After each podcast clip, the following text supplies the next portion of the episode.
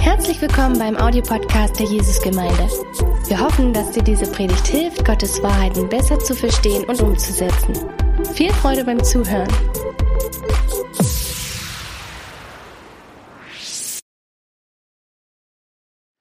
Und warum erzähle ich das? Weil jeder von uns die Einstellung haben muss, ich könnte verführt werden. Ich bin gegen das, was im Internet passiert, an Nachrichten, die mir angetragen werden, nicht immun. Wir müssen es wenigstens wissen, solange du denkst, mir macht das gar nichts aus, ich habe den objektiven Standort, ich habe den Heiligen Geist, en unbegrenzt. Bist du der Erste, der erste Kandidat, der am meisten verführt ist. Ihr Lieben, wir sind in einer Predigtreihe, die heißt Befreit. Und es ist das Schöne, dass wenn wir den auferstandenen Jesus Christus kennenlernen, dass es wirklich eine neue Freiheit in unserem Leben gibt. Äh, eine Freiheit, so zu leben, wie es für uns gut ist und wie es Gott verherrlicht. Und es immer wieder vorkommt ähm, im Laufe des Lebens, dass Gott uns Weisheit gibt, wie wir frei bleiben, wie wir frei werden, und ähm, wir haben verschiedene Themen uns angeguckt ähm, in äh, den letzten Wochen äh, von Pornografie bis zur Depression. Und ich möchte heute etwas von Medienabhängigkeit oder Internetabhängigkeit erzählen. Und ich fange mal damit an, dass es in den letzten Jahren viele Zeitungsartikel herausgekommen sind, wo prominente Mitarbeiter von Tech-Firmen äh, wie Google, Apple, Facebook etc. zugeben, dass sie ihren Kindern keine oder sehr nur limitierte Zeit ähm, auf äh, Smartphones, Tablets oder Computer erlauben. Ich habe euch nur mal zwei oder drei ähm, Beispiele mitgebracht. Und zwar hat zum Beispiel aus der New York Times ähm, ein Journalist, äh, Nick Bilton, Steve Jobs, ähm, ich weiß nicht, wer von euch, äh, danke, Steve Jobs kennt, ähm, der äh, Gründer, Erfinder und Eigentümer und CEO, äh, leider schon verstorben, äh, von Apple. Ähm, also der wurde interviewt und zwar 2010, als das iPad rauskam. Also genau das Teil, was man jetzt nicht gehorcht, ja. Ähm, das kam im April 2010 raus und irgendwann im Sommer hat, äh, gab es dann ein Interview mit Steve Jobs und der Autor hat dann, Zeitungsredakteur hat Steve gefragt, Mensch, pass mal auf, Steve, also deine Kinder mögen, mögen doch, also die müssen das Ding doch lieben, ja. Wie viele von den Teilen hast du denn zu Hause, ja? Und Steve Jobs hat geantwortet und hat gesagt, es machen sie nicht. Sie genießen das, das, das, äh, äh, das Tablet nicht. Sie dürfen das iPad zu Hause nicht benutzen. Wir limitieren, wie viel Technologie unsere Kinder zu Hause benutzen. Das finde ich schon irgendwie interessant, oder? Ähm, das wäre so ähnlich, wie wenn der Schokoladenfabrikant sagt, ähm, ich mache super Schokolade, bitte kauft die alle, aber meinen Kindern dürfen das zu Hause nicht. Oder das wäre so viel wie ich, wenn ich in den Gottesdienst komme, predige, aber sage, passt mal auf, liebe Kinder, also ihr kommt bitte nicht in den Gottesdienst, das ist gefährlich, was wir hier machen. Ähm, so ganz nebenbei übrigens ähm, habe ich mich gefragt, wie kann ich in eine, äh, einen Vortrag über Medienabhängigkeit äh, Bilder von griechischen Ausgrabungsstätten einbauen. Ähm, und äh, ich war schon sehr frustriert, bis ich eben dieses Bild von Steve, Steve Jobs gefunden habe, wie er da vor dem Kanal von Korinth steht. So, äh, das, ist das, das ist das Bild von heute. ähm, aber zurück zu dem, wo wir, was wir eigentlich machen wollen. Ähm, ähnlich habe ich noch einen anderen äh, äh, Mann mitgebracht, ähm, Chris Anderson, der frühere Redakteur von Wired und der heutige Geschäftsführer von äh, 3D Robotics, er ist ein Drohnenhersteller, hat für jedes Gerät in seinem Zimmer Zeitlimits und Kindersicherung eingeführt äh, mit folgender Begründung. Meine Kinder beschuldigen mich und meine Frau, Faschisten zu sein und sich zu sehr um die Technik zu kümmern. Und meine Kinder sagen, dass keiner von, von ihren Freunden solche harten Regeln hat. Er hat übrigens fünf Kinder zwischen sechs und 17 Jahren. Und er sagt als Begründung, das liegt daran, dass wir die Gefahren der Technologie aus erster Hand erfahren haben. Ich habe es bei mir selbst gesehen und ich möchte nicht, dass es auch bei meinen Kindern so passiert. Und dieser Autor der New York Times hat Folgendes gemacht. Er hat einfach mal so, jetzt keine äh, super wissenschaftliche Studie, die so allen, äh, allen Ecken und Enden der Wissenschaft entspricht. Er hat einfach mal so geguckt, was ist denn so das, das ungefähre Durchschnittsalter, wann Kinder, wann amerikanische Kinder ein Tablet oder ein, ein Telefon kriegen. Und das war, als er diese Studie gemacht hat, war das damals mit acht Jahren, kriegt das Durchschnittskind in den USA einen, irgendein Phone, was internetfähig ist. Interessanterweise sagt er aber, dass die meisten Leute aus der Technikbranche, die in der Technikbranche in Kalifornien leben, ihren Kindern erst Smartphones oder internetfähige Devices mit 14 Jahren geben. Und, die, und viele von denen erlauben sie erst mit 16 Jahren eigenständig zu nutzen, also da irgendwo hinzugehen und zu machen, mit was sie wollen. Ist es nicht interessant, dass ausgerechnet die Leute, die Dinger herstellen, es ihren eigenen Kindern nicht erlauben, sie unbegrenzt zu benutzen? Dick Costello, der Chef von, von Twitter, ähm, sagt, äh, sagt übrigens was anderes auch. Er sagt, bei mir gibt es auch Regeln, die sind vielleicht nicht ganz so, äh, nicht, nicht ganz so streng. Ähm, eine Regel, mit der er übrigens auch mit Chris Anderson zustimmt, ist, es gibt im Schlafzimmer auf keinen Fall Bildschirme, aber zu nutzen, wenn sie im Wohnzimmer sind. Und seine Begründung ist auf der anderen Seite, als ich an der Universität von Michigan war, wohnte ein Mann im Wohnzimmer neben mir, der kistenweise Coca-Cola und andere Limonaden in seinem Zimmer hatte. Und warum? Später fand ich heraus, dass es daran lag, dass seine Eltern ihm nie erlaubt hatten, Limonade zu trinken, als er aufwuchs. Der Arme, ja, der hatte, der hat immer so die, die, die, Limonade gesehen und irgendwann mal als Erwachsener hat er dann gesagt, aber jetzt. Äh, und hat kistenweise die Cola getrunken. Und er sagt, wenn man seine Kinder nicht mit diesem Zeug in Berührung kommen lässt, welche Probleme verursacht es dann später? Wir sehen also die Einstellung der Leute, die ähm, äh, iPhones, Tablets und die Software, die dahinter steht, herstellen. Ähm, sie haben nicht die Einstellung alles oder nichts. Es ist nicht so, wie das Sprichwort sagt, Gabel, Schere, Messer, Licht gehören in das Händen Kindern nicht und da gehört das Tablet auch dazu, sondern man muss ein gutes Maß finden, denke ich. Und denk, bei uns ist das auch so, Koren, oder? Wer macht bei uns die Kerzen immer an? Oder meistens? Wir wechseln uns manchmal ab, ne? Und den Ofen eigentlich oft du, oder? Genau. Ähm, so, das heißt, ich erlaube natürlich meinen Kindern, ähm, äh, so Feuerzeuge und Streichhölzer zu benutzen, aber ich habe noch nie meinem Sohn gesagt, ach übrigens, da ist das Feuerzeug und wenn du immer willst oder so, nimm es mit in die Schule, mach damit, was du willst. Ähm, ähm, ähm, sondern entsprechend der Gefährlichkeit der Dinge ähm, muss man, braucht man Regeln und man muss, muss, wissen, wie man damit umgeht. Übrigens auch sehr interessant ist, ähm, es gibt eine Schule, in Kalifornien. Äh, das ist von der Waldorfschule. Und in dieser Waldorfschule gibt es gar keine Technik. Also bis zur achten Klasse ähm, lernen die Kinder, also ganz im Gegensatz zum Deutschland oder so, wo man sagt, man braucht also unbedingt Laptops und die Kinder müssen so zeit wie, zeitig wie möglich mit Computer arbeiten und Recherchen machen. In dieser Waldorfschule gibt es gar keine Technik. Ja, also da gibt, wird nur geknetet, geknüpft, gehäkelt und was auch immer sonst so gemacht wird, bis zur achten Klasse. Und 75 Prozent der Leute, man denkt ja so, ja, das ist die Waldorfschule, das sind so, keine Ahnung, irgendwelche Bauern aus dem Hinterland oder so, da, die da ihre Leute hinschicken und so.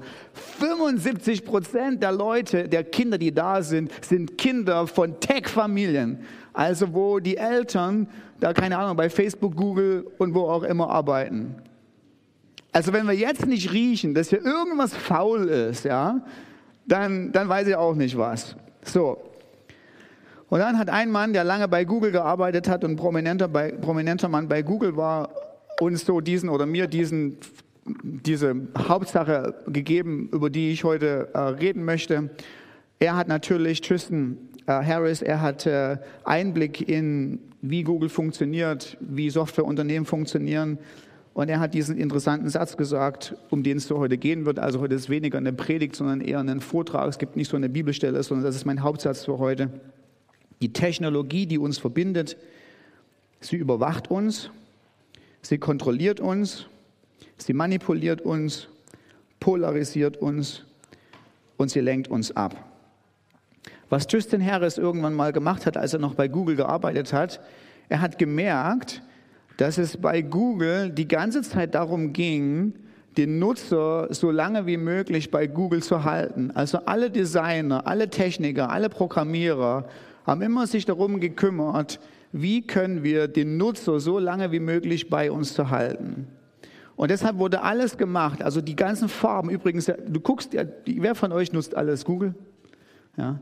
So, alle Farben, alles Design, das sich auch immer wieder mal ändert, ähm, ist nicht zufällig. Da hat sich kein Ästhet hingesetzt und hat gesagt, was sieht einfach nur schön aus, sondern alles ist so designt, damit du so lange wie möglich auf diesem Programm bleibst. Und Tristan Harris hat irgendwann mal einen Artikel verfasst, ähm, der hieß ein Aufruf, die Ablenkung zu minimieren und die Aufmerksamkeit der Nutzer zu respektieren. Der hat irgendwann mal gesagt, Mensch, das geht doch nicht, dass wir da so viel Energie reinstecken und wir wissen genau, was das bei dem Empfänger bewirkt. Nämlich, wir manipulieren ihn dazu, so lange wie möglich bei uns zu bleiben, ohne zu fragen, ob das überhaupt noch gut ist. Und er hat irgendwann mal gesagt, hat gesagt, Mensch, eigentlich müssten wir doch als Softwareunternehmen ein gewisses Maß an Ethik besitzen. Also wenn irgendjemand äh, äh, Alkohol verkauft, muss man doch wenigstens draufschreiben, Achtung, hier sind 46 Prozent drin, nicht für Schwangere, nicht für Frauen, nicht für Kinder oder irgend sowas. Aber naja, gut, okay, jetzt habe ich mich verplappert. Ähm, ähm, nicht für schwangere Frauen, äh, nicht für Kinder etc. Ja, also, ähm, es war kein freudscher Versprecher, also wirklich, glaubt mir, ja, also es gibt keinen Grund dafür. Manchmal erzählt man einfach irgendwelchen Quatsch, ja, weil man hier schon aufgeregt ist.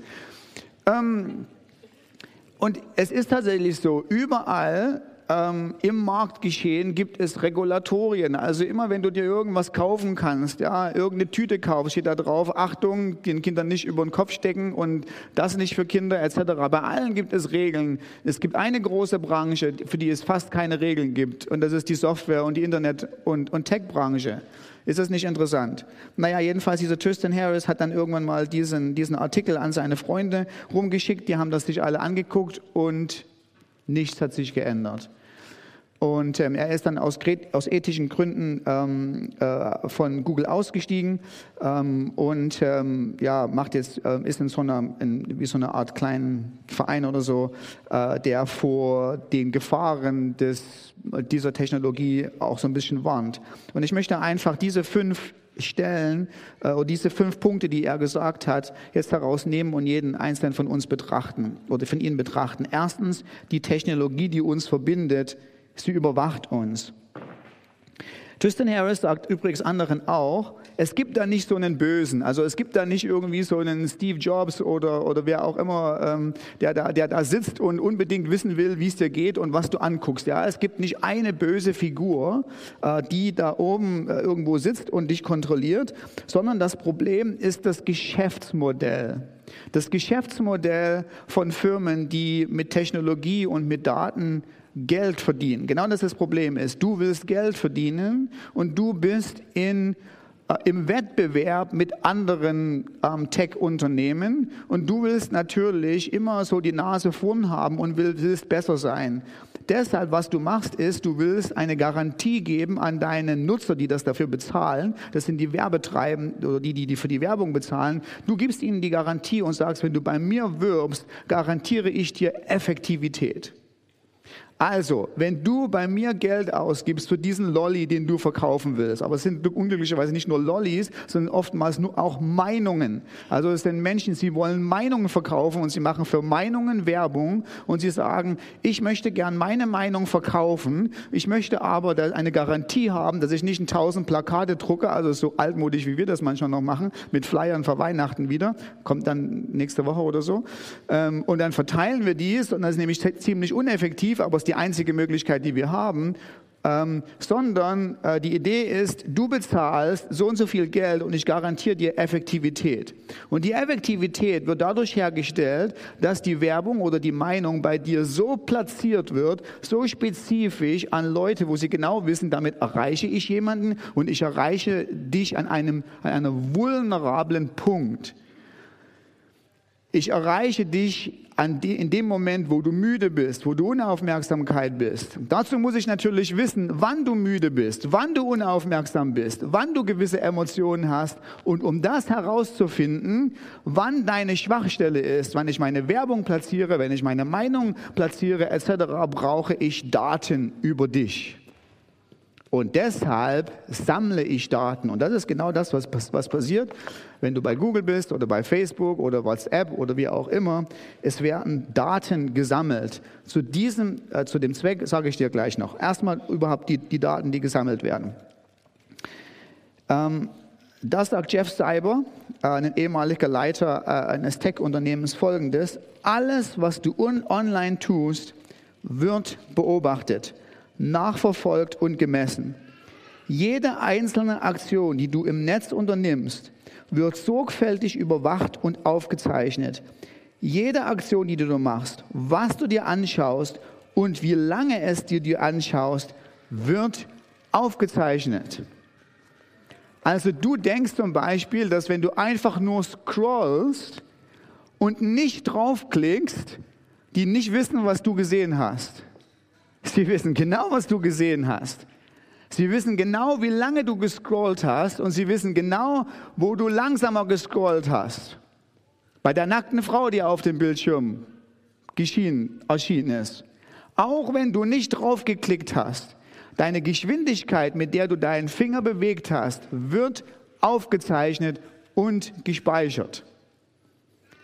Die meisten Sachen, die du im Internet machst, machst du und jemand weiß, also keine Person, sondern es sind Computer und hochtechnologisierte und komplexe Computersysteme, weiß genau, wie lange du wo warst. Und sie zieht Schlüsse daraus, warum du das gemacht hast, wie es dir geht, zu welcher Tages- und zu welcher Nachtzeit du drauf geguckt hast.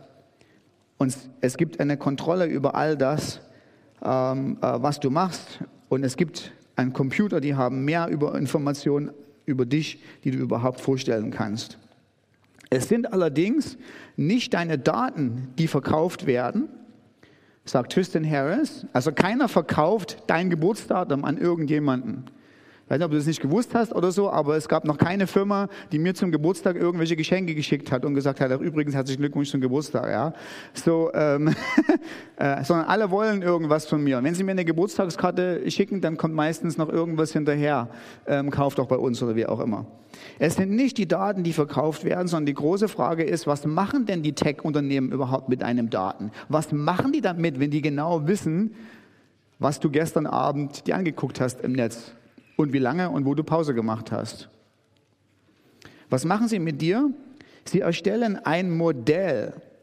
Sie erstellen von dir ein persönliches Modell, mit dem sie dein Verhalten vorhersagen kann.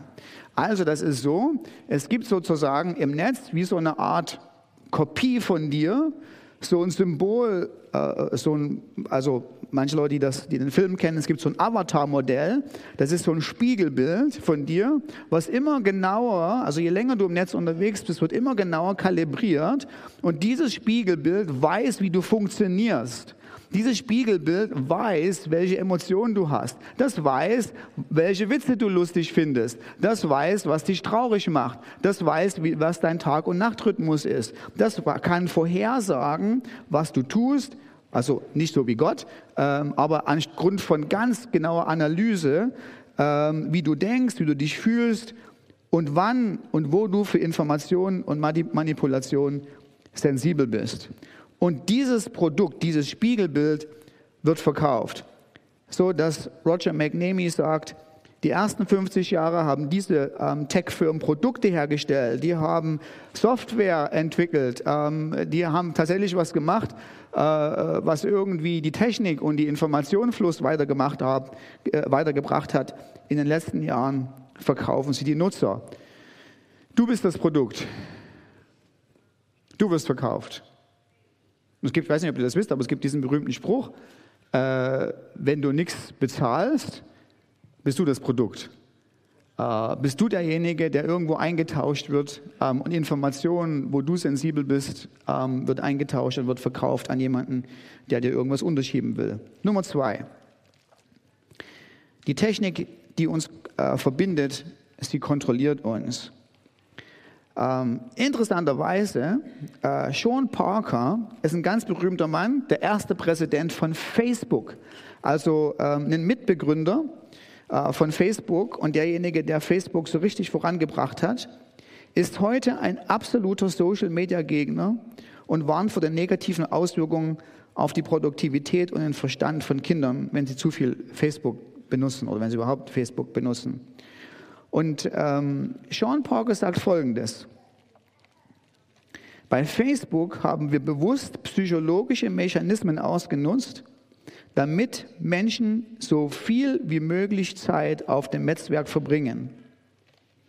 Das bedeutet, dass wir dir hin und wieder einen kleinen Dopaminschuss verabreichen müssen, weil jemand ein Foto von dir geliked oder kommentiert hat. Und das bringt dich dazu, mehr Inhalte beizusteuern und das bringt mehr Likes und mehr Kommentare.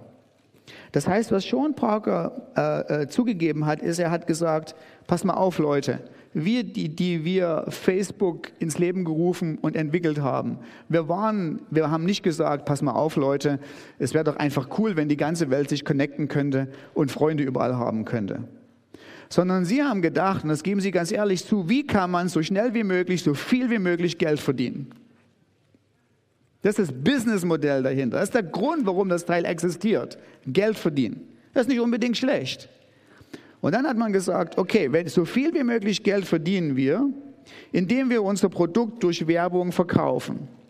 Den, wie das, warum wir dann die Daten brauchen, habe ich schon erklärt. Und dann haben sie Folgendes gesagt. Um natürlich Informationen von dir zu äh, äh, erhalten, brauchen wir dich so lange wie möglich auf unserer Plattform. Wir wollen dich so lange wie möglich binden. Erstens, um mehr von dir zu erfahren und zweitens natürlich, damit du bei uns drauf bleibst, damit wir, damit wir dir mehr Zeugs unterjubeln können. Das heißt, das Ziel war, dass du länger auf der Plattform bleibst, als du eigentlich willst. Und nun waren die Leute, die das programmiert haben, man darf da nicht so diesen typischen, wir denken immer so Programmierer, das sind so, so die sozial inkompetenten Leute, die einfach nur so, keine Ahnung, so schüchtern durch die durchkommen und sagen, ja, ich bin Programmierer, ich bin halt Mathe-Goofy oder so, ne? aber mit jemandem reden kann ich nicht oder so. Das sind nicht die Leute, die die Sachen programmiert haben. Die Leute, die die Sachen programmiert haben, haben Psychologie studiert.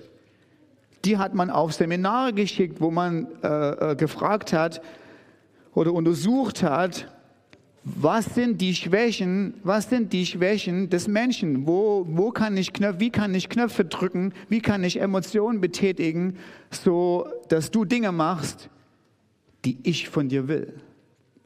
Und ich weiß nicht, ob, euch, ob ihr das wisst. Ich meine, das ist das, was Sean Parker hier zugibt.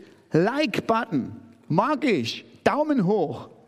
War keine coole Erfindung, weil irgendjemand gesagt hatte, hey, das wäre doch schön, wenn man einfach so einen gelben Emoji da hochbringen könnte.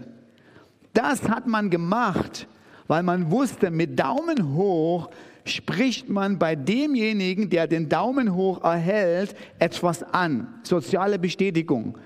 Der fühlt sich cool. Das bringt einen kurzen Dopaminausschuss hoch bei dem. Und dann ist diese Dynamik, man weiß, oh, ich habe einen Daumen gekriegt, ich habe 500 Likes gekriegt. Das motiviert dich dazu, nachdem du diesen Dopaminausschuss gekriegt hast, zu sagen, ich muss mehr posten. Ich brauche mehr Likes. Ich will dieses Gefühl wieder haben, dass die anderen sagen, du bist ein klasse Typ. Und Sean Parks sagt, eine Sache wissen wir genau. Deine, bevor du deine 500 Likes gekriegt hast, warst du glücklicher als danach. Du kriegst zwar einen Dopaminauschub und Ausstoß, der kurzzeitig ist, aber das ist fake. Das ist etwas, was so, das ist so die Lehre des Applauses. Das macht kurz was mit dir und danach bist du in einem noch tieferen, in einem noch tieferen Loch. Achtung, jetzt, jetzt kommt das Interessante. Jetzt kommt der, die, ähm, was ist das richtige Wort dafür? Das Geständnis. Wir haben eine Schwachstelle der menschlichen Psychologie ausgenutzt.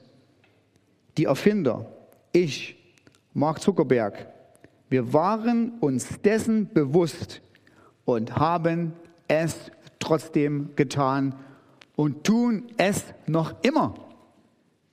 Wenn du auf dieser Plattform bist, äh, denk nicht einfach nur, übrigens, ich will es nicht verteufeln, ne, will nicht sagen, alles ist nur schlecht. Aber du musst dir bewusst sein, dass es nicht nur darum geht, Freunde zu haben.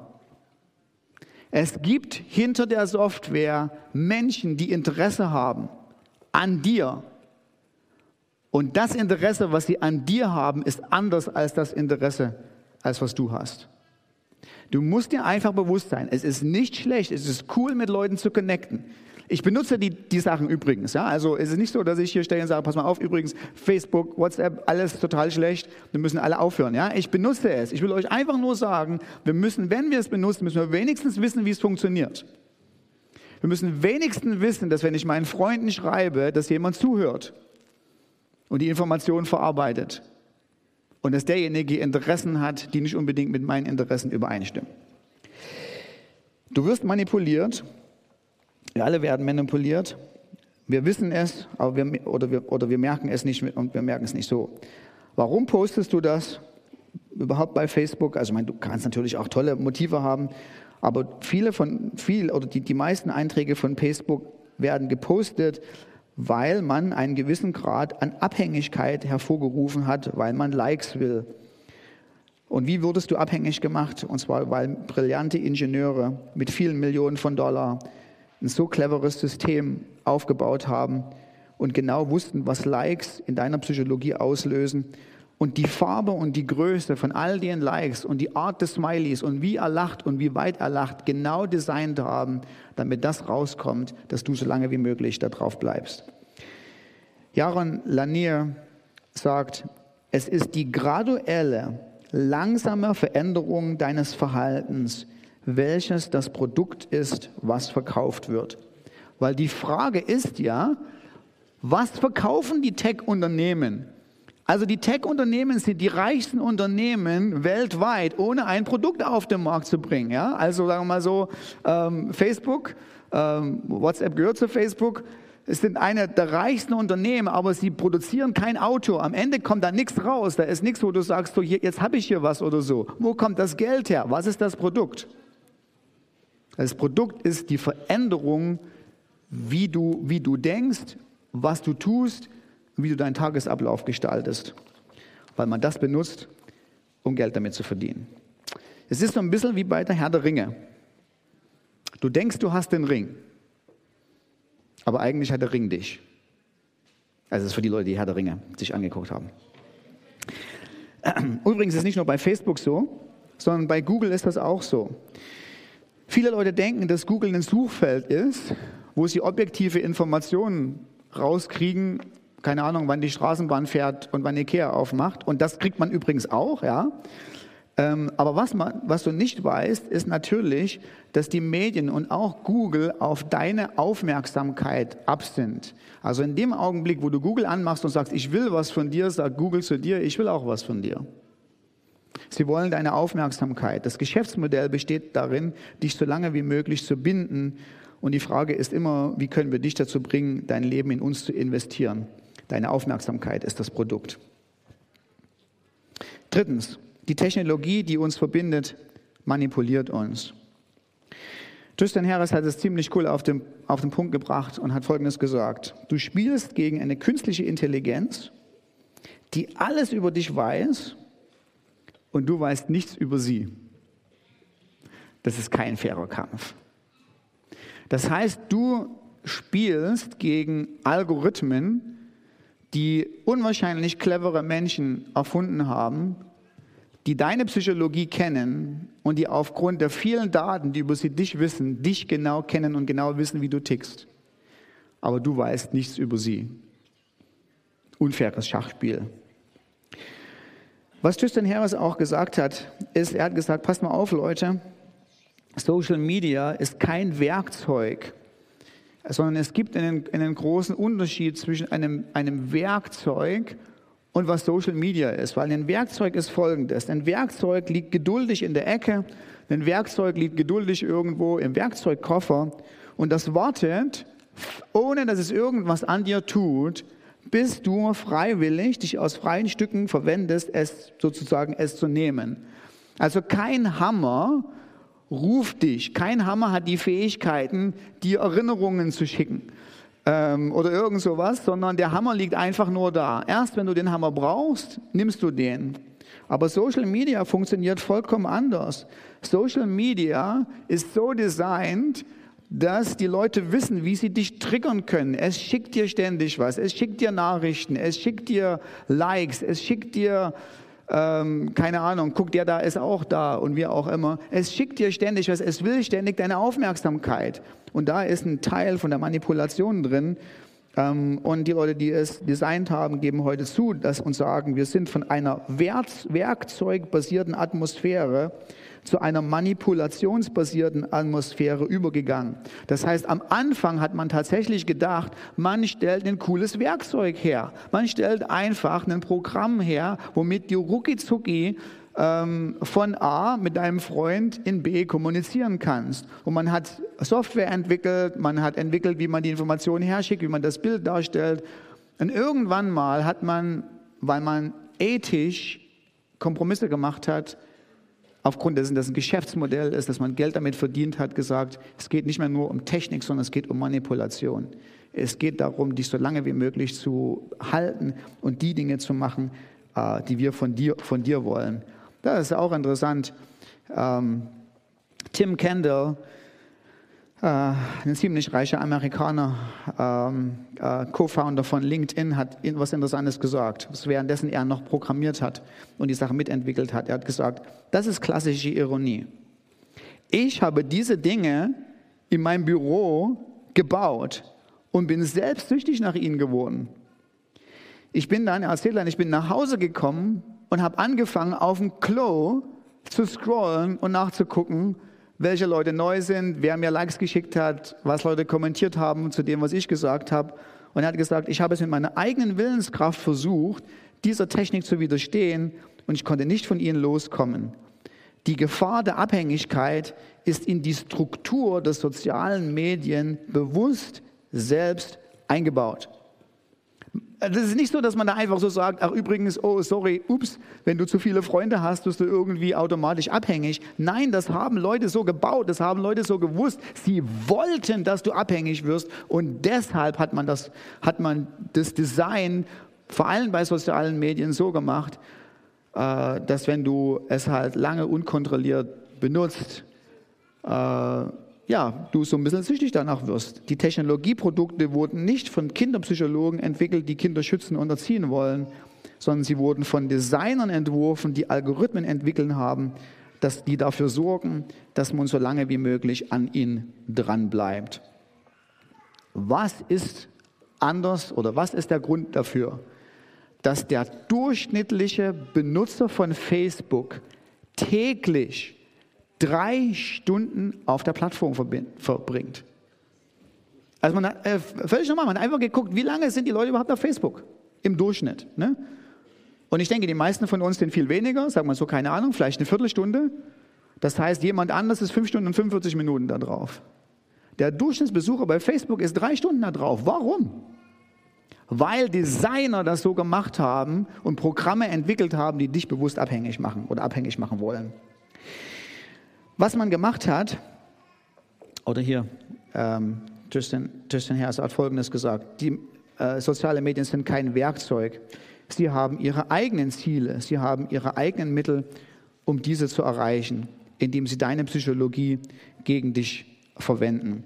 Das heißt, was soziale Medien machen, ist, sie greifen tief in deinen Selbstwert und deine Identität ein. Ich gebe dir nur, zum, nur ein Beispiel, dass du dich selber verbessern kannst, dass du dich photoshoppen kannst, dass du mit einem Klick deine Haut besser aussiehst und du schöner aussiehst und du strahlender aussiehst das hat man gemacht, nicht weil man dachte, oh, das wäre aber nett, dass man die Leute mit vielen Pickeln ein bisschen besseres Selbstwertgefühl gibt. Wir bauen diesen, dieses Programm ein. Das hat man gemacht, weil man die Psychologie von dir wusste, weil man wusste, du magst dich lieber in diesem verschickten Bild als von der Realität. Du kriegst mehr Likes, du kriegst mehr Kommentare von diesem Bild, als wenn du es nicht hast. Und es, geht, es wird sozusagen ein, ähm, eine, eine psychologische Dynamik ähm, losgetreten, die dich einfach länger daran bindet und die dich aber am Ende leerer und leerer zurücklässt, als wie du es vorher gemacht hast.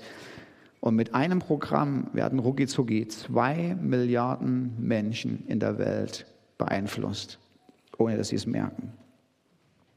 Viertens, die Technik, die uns verbindet, polarisiert uns. Das ist was, was auch ähm, ziemlich schlimm ist. Ähm, es gab einen, ähm, einen Artikel von der Wall Street Journey, äh, den Jeff Howitz geschrieben hat. Und er hat ihn geschrieben, weil ein Mitarbeiter von Facebook ihm eine Notiz, eine interne Notiz weitergeleitet hat. Und in der internen Notiz erklärt Facebook sich selbst und schreibt Folgendes. Unsere Algorithmen nutzen die Anziehungskraft des menschlichen Gehirns auf Extreme aus, um die Aufmerksamkeit der Nutzer zu gewinnen und die Verweildauer auf der Plattform zu erhöhen. Also, was bedeutet das praktisch? Was Facebook hier oder was dieser Mitarbeiter geleakt hat, war, um Nutzer auf Facebook zu halten, postet die Plattform wortwörtlich hoch emotionale Inhalte. Nachrichten zum Beispiel. Aber du kriegst nicht einfach nur Nachrichten neutral, sondern du kriegst hochemotionale Nachrichten, die eben extrem und parteiisch sind, weil man deine Emotionen ansprechen will. Also, du kriegst, wenn du einfach nur die Nachrichten kriegst, zum Beispiel so wie, keine Ahnung, zum Beispiel, ja, ähm, pass mal auf, Leute, ich mach's mal an Corona zum Beispiel fest, weil Corona ist vorbei, stört jetzt keinen mehr, ja. Da gibt's den Virus, der ist ein bisschen schlimmer als die Grippe, aber es wird nicht jeden umbringen. Ähm, da gibt's eine Impfung, die hat sicher Nebenwirkungen, aber sie wird ein bisschen helfen. Die Information wirst du nirgendwo gelesen haben sondern du kriegst zwei Informationen hauptsächlich gelesen haben. Entweder das Ding ist so harmlos, die Politiker, die Politiker pushen dich hoch, die wollen dich manipulieren, das ist eine Secret Agenda, da will dir jemand den Chip einspeisen. Und auf der anderen Seite kommt das, das Gegenteil an, an Informationen rüber, wo das Ding ist sowas von gefährlich, alle Leute werden sterben, äh, bloß, keine Ahnung, fünf Masken aufeinander tragen. Wir wurden, ohne dass wir es gemerkt haben, von Extremen beeinflusst. Und das hat man gemerkt übrigens in der Gemeinde. Man hat es gemerkt. Es gab so unter uns, manchmal war die Stimmung so aufgebauscht, dass man manchmal gar nicht mehr so neutral miteinander reden konnte. Wir wurden manipuliert.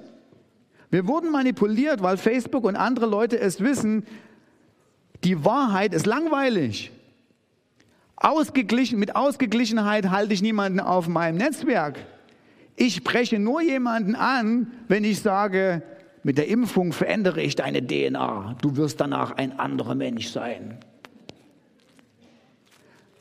Völlig egal, welcher Blödsinn das ist. Ja, also jeder Biologe, jeder Mediziner uns wird sagen, das ist totaler Müll. Aber Facebook pusht bewusst und andere Medien pushen bewusst. Sie bringen diese Art von Nachrichten bewusst in Stellung, weil sie hochemotional sind und weil sie uns, weil sie uns viel mehr viel mehr binden und unsere Aufmerksamkeit sagen, als wenn dann ein Artikel wäre, der gepostet wurde, wo da steht so, keine Ahnung, eine überdachte Analyse über die Chancen und Risiken einer Impfung. Da guckt keiner drauf. Sondern du guckst nur drauf, wenn das Ding entweder die Magiermedizin ist oder direkt vom Teufel ist. Man muss es einfach wissen. Übrigens, interessanterweise, ich weiß nicht, ob ihr das mitgekriegt habt, aber Politologen beklagen sich schon lange, dass in Amerika wir eine extrem eine extreme politische Polarisierung haben. Also früher konnten die Demokraten mit den Republikanern noch einigermaßen miteinander reden. Jetzt kaufen die sich, also ich war, ich war ja vor einem Monat in den USA und der Pastor hat mir gesagt, du weißt du was, wovor ich wirklich Angst habe, ähm, ist, dass in meinem Wohngebiet, wo ich wohne, weiß ich genau, wie viele Leute ihre Waffen im Schrank sammeln. Äh, und die wären bereit, die Waffen im Notfall einzusetzen und die sind politisch so motiviert, die sind so verärgert, so verärgert auf die andere Seite, die sind völlig durchgedreht. Und es ist nicht, weil irgendwie die politische Lage, die Ansichten an sich so brisant sind, sondern es wurde aufgebauscht. Und wisst ihr, wer einen großen Anteil daran hat, warum das so ist? Die sozialen Medien. Weil niemand liest mehr, ich sage es mal übertreiben, das ist eine rhetorische Übertreibung. Ja? Ich mache jetzt genau dasselbe, benutze denselben Trick. Ja, so. niemand liest mehr aus, ausgewogene Nachrichten, um was es wirklich geht, sondern jeder will nur die beiden Extrempositionen hören, schnell aufgrund hochgeputschter Meinung einen Standpunkt haben und denken, er hat dabei recht. Und übrigens, und das ist so, ähm, davor möchte ich auch so ein bisschen, ein bisschen warnen, wir als Christen, wir müssen wissen, dass auch wir dagegen nicht immun sind, manipuliert zu werden. Ja, also es gibt manchmal so, besonders unter charismatischen Christen, so, so das innere, das subjektive Denken von 1. Johannes 2, Vers 20, ihr habt eine Salbung vom Heiligen und ihr wisst alles. Es ist wirklich so, es ist traurig. Also der Bibelstelle, die sagt übrigens was, aber die sagt nicht das, was ich euch gleich erklären werde. Die sagt so, da ich das den Heiligen Geist habe, bin ich immer, habe ich immer recht. Doch, doch, doch, doch, ja. Also Christiane lacht, aber viele Leute denken so, viele Leute fühlen so. Ich habe doch einen Heiligen Geist. Wenn ich merke, dass wenn der Heilige Geist kommt, wenn ich anbete, fühle ich mich gut. Wenn ich Nachrichten lese und mich einschätzen muss, kriege ich eine Impfung oder nicht, dann gucke ich einfach, was, wo fühle ich mich gut dabei? Ah, das ist der Heilige Geist. Und man denkt intuitiv, weil man sich gut fühlt, weil man ein Gefühl über eine gewisse intellektuelle, über eine intellektuelle Sache hat, dass das der Heilige Geist ist, der ihm erzählt, was die Wahrheit ist. Viele Leute denken so. Und wir denken, dass wir als Christen davon gefeit sind, verführt zu werden. Aber die Balance, das was die Bibel sagt, Gott ist da. Ja? Er, er hat seine Finger im Spiel. Es ist nicht so, dass wir, keine Ahnung, ständig alle rechts und links zum Glauben abfallen. Ja? Dafür wird der Heilige Geist sorgen. Keine Angst, Gott ist schon da. Aber es ist nicht ohne Warnung. Im 2. Korinther 11 schreibt Paulus, ich fürchte, und er schreibt es an Christen, euch könnte es gehen wie Eva. Sie wurde auf hinterlistige Weise von der Schlange verführt. Und genauso können auch eure Gedanken unter den verhängnisvollen Einfluss geraten, dass die Aufrichtigkeit und die Reinheit eurer Beziehung zu Christus verloren geht. Das kann uns passieren. Und warum erzähle ich das? Weil jeder von uns die Einstellung haben muss, ich könnte verführt werden. Ich bin gegen das, was im Internet passiert, an Nachrichten, die mir angetragen werden, nicht immun. Wir müssen es wenigstens wissen, solange du denkst, mir macht das gar nichts aus, ich habe ganz den objektiven Standort, ich habe den Heiligen Geist masse, unbegrenzt. Bist du der Erste, der erste Kandidat, der am meisten verführt ist. Sondern wir müssen alle diese demütige Haltung in uns haben und wissen. Und übrigens, weißt du, ich habe jetzt so überlässig über Corona gesagt. Corona ist meiner persönlichen subjektiven Meinung interessiert, was ich denke, ist vorbei. Aber das nächste Corona kommt. Also nicht Corona selber, sondern der, die nächste politische Sache wird kommen. Und die, und die Möglichkeiten, die die Tech-Unternehmen haben, uns durch Extrempositionen Position zu manipulieren, wird nicht ausgeglichener sein das nächste Mal, sondern schlimmer. Wir müssen es einfach wissen, damit wir gut damit miteinander umgehen. Nummer fünftens äh, und letzter Punkt, bevor wir darüber gehen, wie wir uns ein bisschen schützen können, ist die Technologie, die uns verbindet, die lenkt uns ab. Da könnte man ganz viel äh, darüber sagen. Ähm, ich gebe euch nur mal ein Beispiel. So ist, wie die meisten Leute heute Hausaufgaben machen. Die meisten Kinder, sie machen ein bisschen Mathe. Dann gehen sie nochmal kurz checken bei Instagram, was da so los ist. Dann machen sie ein bisschen Geschichte, dann gehen sie wieder zu Instagram, dann machen sie ein bisschen Mathe, dann gehen sie zu, was weiß ich, irgendeinem anderem, zu TikTok oder wie auch immer. Und so werden Hausaufgaben heute gemacht. Übrigens, ich habe das beobachtet. Ich bin an der Uni mal so ganz nebenbei, wenn man an der Uni, kann, da kann man so Bücher ausleihen, ja, so, also. Hm. Und wenn du an Leuten vorbeigehst, die da sitzen und studieren, denkst du, die studieren.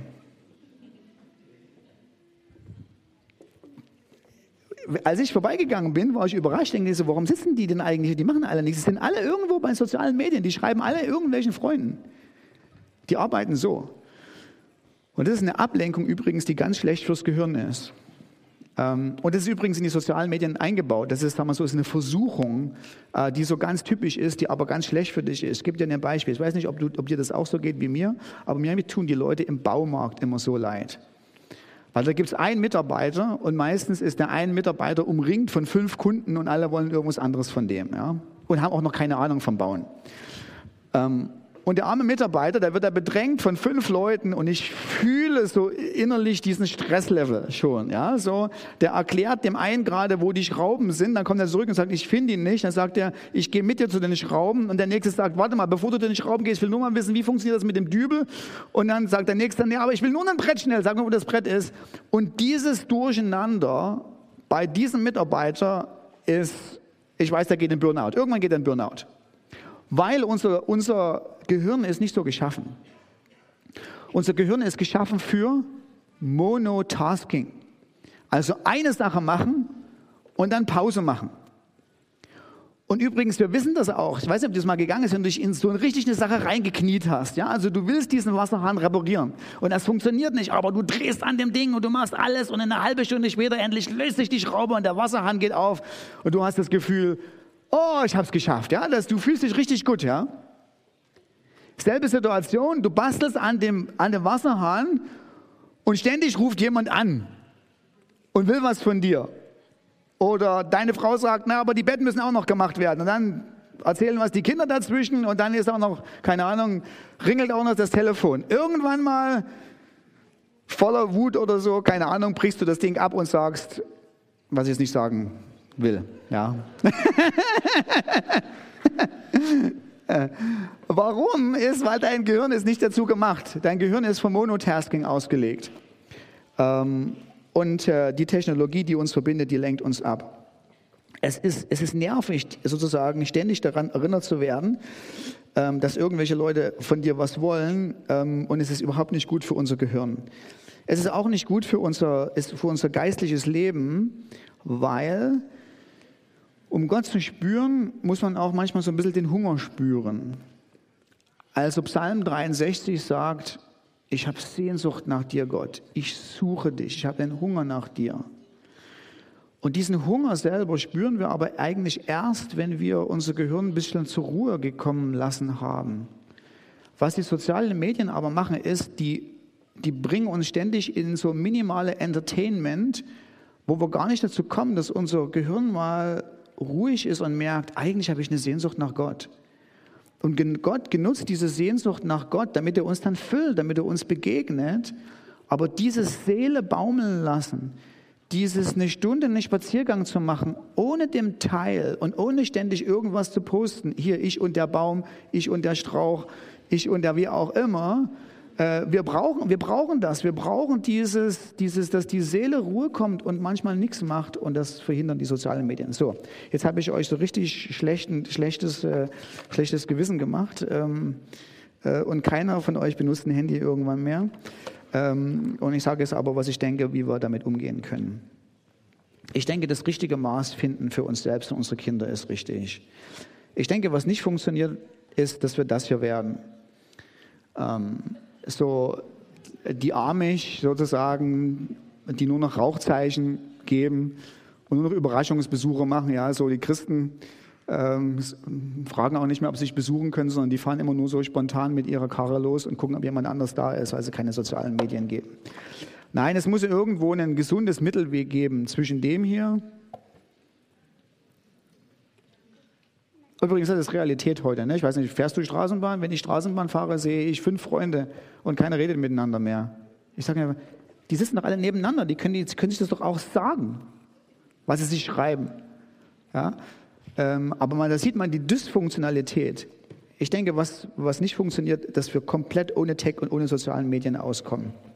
Es wird nicht funktionieren, dass wir uns komplett fernhalten, weil es gibt eben einfach keine Schallplatten mehr und es gibt auch keine Landkarten mehr zu kaufen, sondern wir sind auf die Dinge oder nicht mehr, es wird schwierig. Es wird schwierig, die ohne die sozialen Medien zu finden, wo man die kaufen kann. ähm, ähm, äh, sondern das richtige Maß ist wahrscheinlich die beste Lösung für uns und unsere Kinder. Ich denke, dass man weder alles verbieten sollte, noch dass man einen Freifahrschein geben sollte, sondern ich denke, dass es tatsächlich so ein bisschen ist wie mit den Streichhölzern. Man, man darf unseren Kindern, wir müssen unseren Kindern mit, äh, erlauben, in dieser Welt zurechtkommen und da, äh, damit umzugehen. Uns, auch unsere Kinder müssen schon wissen, wo aber die Gefahren sind. Was übrigens überhaupt nicht gut ist, ähm, ist zu sagen, pass auf, ich verbiete dir das einfach, Punkt aus alle. Ähm, sondern man muss den Kindern erklären, warum man das ihnen verbietet. Ähm, dass, es, dass es Effekte auf sie selber hat, auf ihre Glücksgefühle, auf, auf ihr emotionales Wachstum. Ähm, man muss dahin sagen, dass da Leute dahinter stehen, die, wenn man das zu viel nutzt, einem schaden wollen. Da sind Menschen dahinter, die mit dir, mein Kind, Geld verdienen wollen und sie benutzen dich. Und deshalb benutzen wir das in Maßen, aber nicht in Übermaßen. Ähm, so, es muss einfach eine gesunde Mischung geben ähm, zwischen den Amish und den jungen Leuten von heute.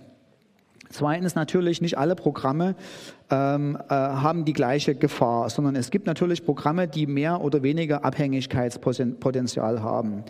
Ähm, also ich weiß nicht, ich glaube nicht, dass Christoph zum Beispiel abhängig ist von, äh, von Excel. Von Excel. Ähm, äh, ich weiß es nicht. Also er arbeitet ständig damit, ja, aber ich glaube nicht, dass er das Gefühl hat, äh, äh nachmittags nochmal schnell zu gucken, wie die in seine Gemeindefinanzen sind, ja. Ähm, aber ich merke es ja bei mir, ne? also wenn ich bei, zum Beispiel WhatsApp hat das, ja, also ich fahre mit der Straßenbahn, ich habe eben gerade allen Leuten geschrieben, die ich kenne, ja.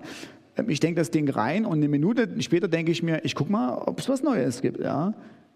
Da weiß ich genau, was passiert ist. Ja, da weiß ich, dass ich irgendwo schon ein geringes Maß an Abhängigkeit habe und muss für mich das neue Maß finden. So, das heißt, man muss sich einfach angucken, also das ist übrigens interessant zu wissen, ne, ähm, was hier, welche Programme ein hohes Abhängigkeitspotenzial haben.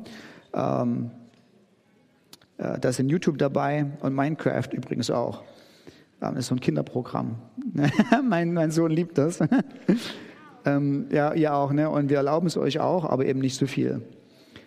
Ne? Weil wir den Stress merken, was passiert, nachdem man da zwei Stunden drauf war. Ja, da passiert nämlich nichts mehr. ähm, drittens, Drittens ist, wenn du merkst, dass du abhängig bist, und du merkst es meistens, wenn du einfach mal sagst, guck, jetzt ist das, jetzt ist das iPad ab, jetzt ist das böse mit mir, ja, das will er nicht mehr. Ähm, du merkst das, wenn du einfach mal sagst, ich, ich mache mal zwei Tage ohne. Übrigens mal ein gutes Experiment, zwei Tage ohne Handy und ohne im Internet irgendwo zu sein. Da findest du raus, ob du abhängig bist. Wenn du merkst, dass du abhängig bist, äh, dann hilft nichts, musst du detoxen. Ähm, also da muss mal ein richtiger Cut gemacht werden, wo du mehrere Wochen nicht online bist. Und ansonsten, ähm, was wirklich gut ist, nicht abhängig zu werden, sind immer wieder mal eingebaute netzfreie Tage. Ähm, ich habe das in der Vergangenheit so gemacht und mache das auch immer noch. Es gibt Tage, auch wenn ich für die Gemeinde arbeite, wo ich nicht online zu erreichen bin. Also ich sage mir zum Beispiel an dem Tag, ähm, mache ich eine Predigtvorbereitung und dann schreibe ich was eben in den Netzwerken, was das geringe Abhängigkeitspotenzial hat, irgendwo bei Word.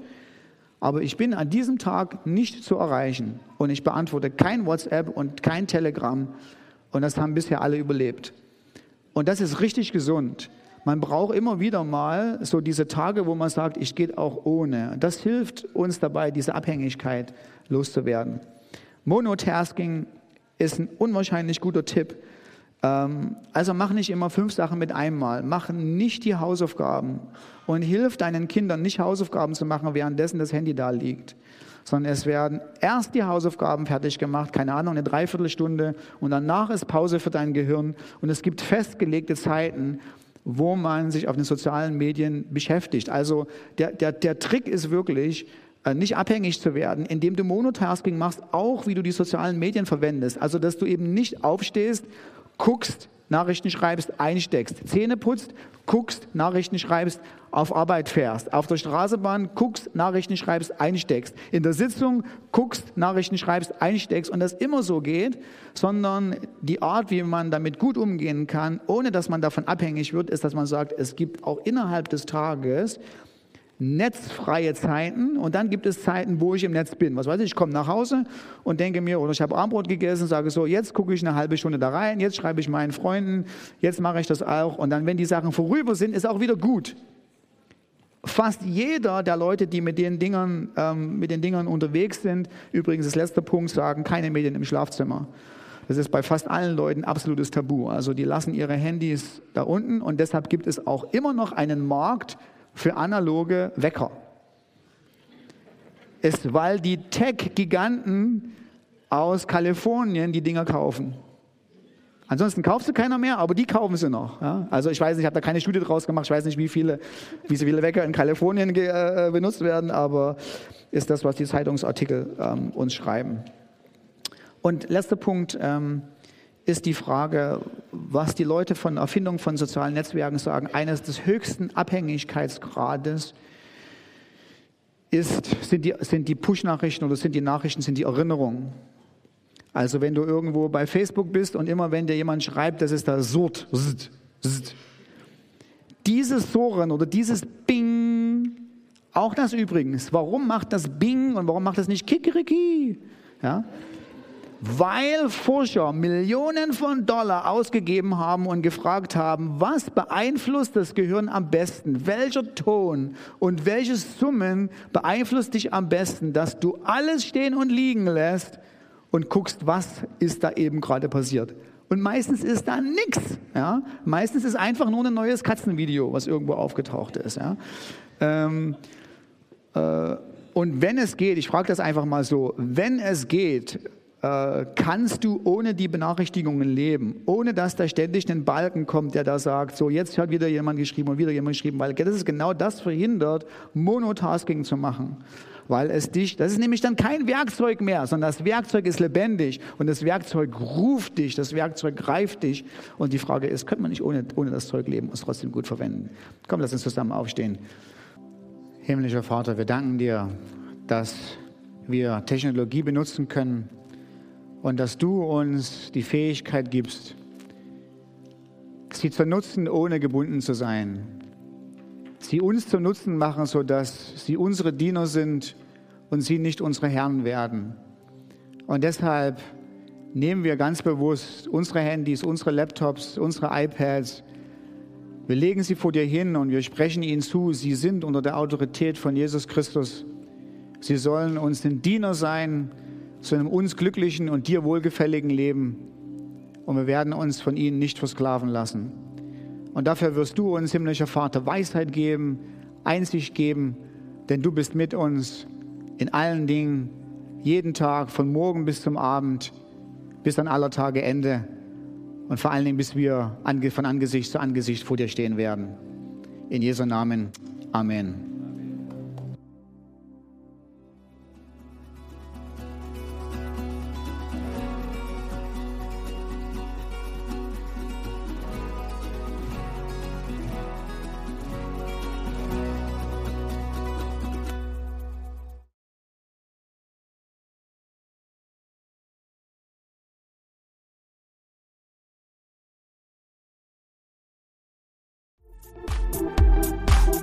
Mehr über Gott und die Jesusgemeinde wissen möchtest, findest du viele weitere Informationen auf www.jgdresden.de.